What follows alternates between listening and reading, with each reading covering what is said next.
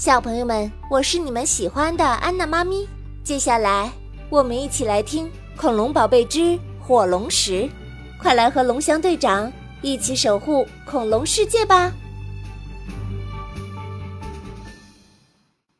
第五集，保护火龙石。大家都被这么有礼貌且萌萌的恐龙宝宝们吸引了，纷纷说：“哦，欢迎你们的到来！是啊，欢迎成为迪诺大陆的一份子！哦，这下这下我们的恐龙宝贝阵营哦又壮大了。”风铃更是喜不自禁，他可最喜欢恐龙宝贝了，尤其是这么懂礼貌的。他上前拉着大家的手说：“欢迎欢迎！从今天起啊，你们就是迪诺大陆的一员。有什么事情尽管找我。有谁敢欺负你们，我绝不饶过他。”新来的恐龙宝贝们感动不已。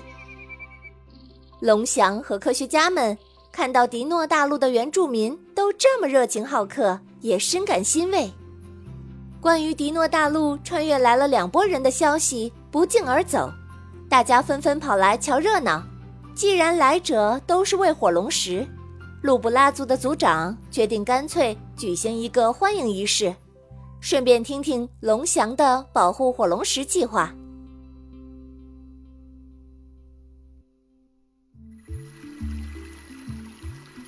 欢迎仪式上，龙翔站在讲台上，举起手镯跟大家说：“大家看，我的家族使命。”是保护火龙石，当然也是保护大家。手镯跟火龙石有着神秘的感召，当火龙石能量有波动的时候，手镯就会感应到。因此，我们当务之急就是利用手镯的感应，设法找出火龙石能量减弱的原因。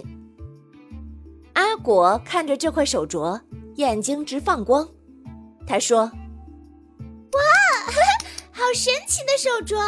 它真的能找到原因吗？龙翔笑了笑说：“呵呵，事在人为嘛，我们一定可以找到的。”这时，因为火龙石的能量减弱而沮丧的人们，仿佛被注入了活力，他们开心地鼓起掌来。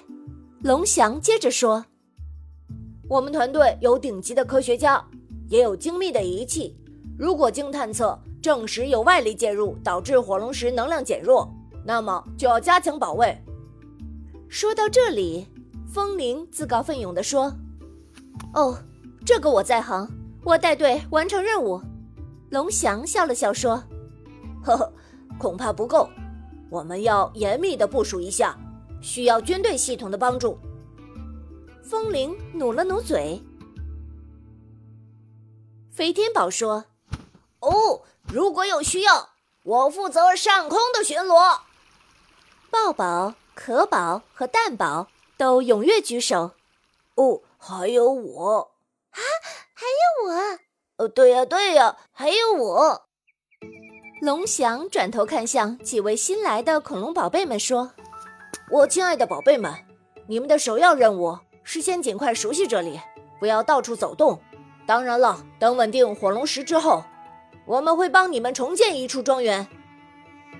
四位恐龙宝宝听到后，开心的互相击掌。龙翔的守护火龙石计划已经部署好了，科学家团队火速的找出了火龙石能量减弱的原因，那就是的确有外力介入。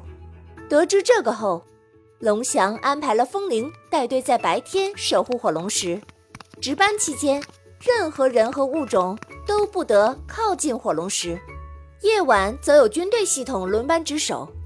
同样，在值守期间，任何人都不能够靠近火龙石。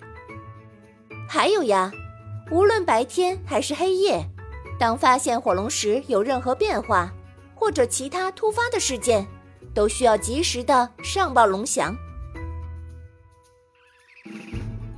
又一个月圆之夜来了。苏鲁克一行人准时出现在了迪诺圣城。为了今夜的行动，他们已经做好了各种准备。然而，还没有走到火龙石旁边，老远就看到了有军队系统把守着。这个猝不及防的变化让苏鲁克愤怒不已，他咬牙切齿地说：“可恶！一个月才有一个月满之夜，哼，你们阻挡不了我的。”